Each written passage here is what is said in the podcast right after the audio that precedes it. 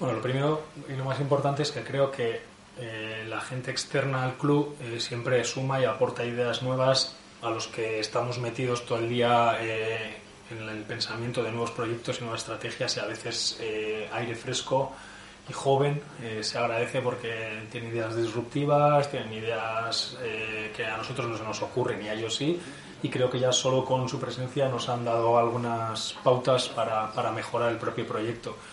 Y más allá de ello, bueno, eh, creo que también nos han aportado con su proyecto la opción de, de, aterrizar en documentación y en datos muchas cosas que muchas veces las empresas por el propio día a día no somos capaces de tangibilizar nuestros proyectos o aterrizarlos en documentos concretos. No, no podemos hacer un documento, nos gustaría, pero no podemos aterrizar cada proyecto en un documento y gracias a su trabajo también nos han ayudado a estructurar, a estructurar el proyecto. Así que solo han sido ventajas y encima la reacción ha sido fantástica porque han sido súper agradables, así que nada, eh, una experiencia para repetir.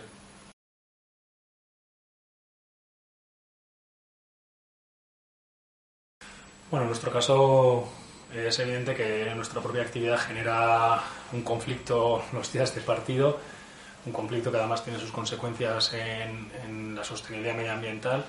Y bueno, yo creo que tenemos una ciudad preparada. Eh, tenemos una ciudad eh, que por orografía también, eh, por lo menos en lo que es la ciudad y los alrededores de la ciudad, podemos tener respuestas alineadas con, con, las propias estrategias políticas que se están dando. Ya estamos viendo la red de Videgorri, ya estamos viendo todas las posibilidades que tenemos en San Sebastián para, para poder fomentar el uso de transportes sostenibles. Y bueno, yo creo que en ese sentido estamos preparados y estamos en una situación idónea para hacerlo, ¿no? Siempre nos queda el problema de la provincia, en el sentido de que estas personas tienen que acudir en vehículos no sostenibles, o, pero bueno, hay muchas medidas que ya se toman en su día para optimizarlo, como son los autobuses organizados y, bueno, el uso también del, tren o, el metro, eh, o el topo en este caso de algunas localidades más cercanas que, también tienen su funcionamiento. Entonces, bueno, creo que estamos bien preparados para este reto y bien posicionados porque el entorno también nos lo facilita y nosotros tenemos esa responsabilidad de, de, sumarnos a, a estas iniciativas. Proiektu hontan bi egin erronka garrantzitsunek e, jasangarritasun eta goikortasunen lotze zilunak izen di azkenin e, pertsonan e, erosota, e, erosotasune, gero Euskal Herriko klimia, eta batxe e, atzeni iraun, proiektu honen iraunkortasune. E, lehenik eta behin, kontun hartu behar dut danok, dokugula tendentzixe, e, atzenin ibilgailu kom, komon hartzeko. E, gure helburue azken fin izaitelako e, gure helmuga alik eta azkarren eta erosonen aiatzia.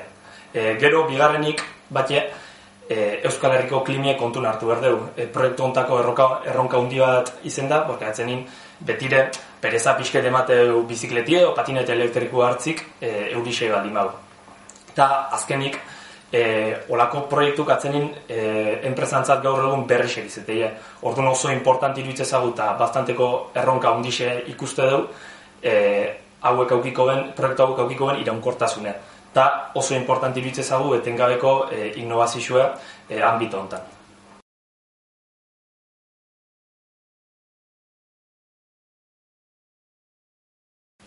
La conclusión principal que hemos sacado de nuestro trabajo de fin de grado ha sido que cualquier empresa que se proponga fomentar la sostenibilidad lo puede hacer con eh, iniciativas aparentemente simples y de bajo coste.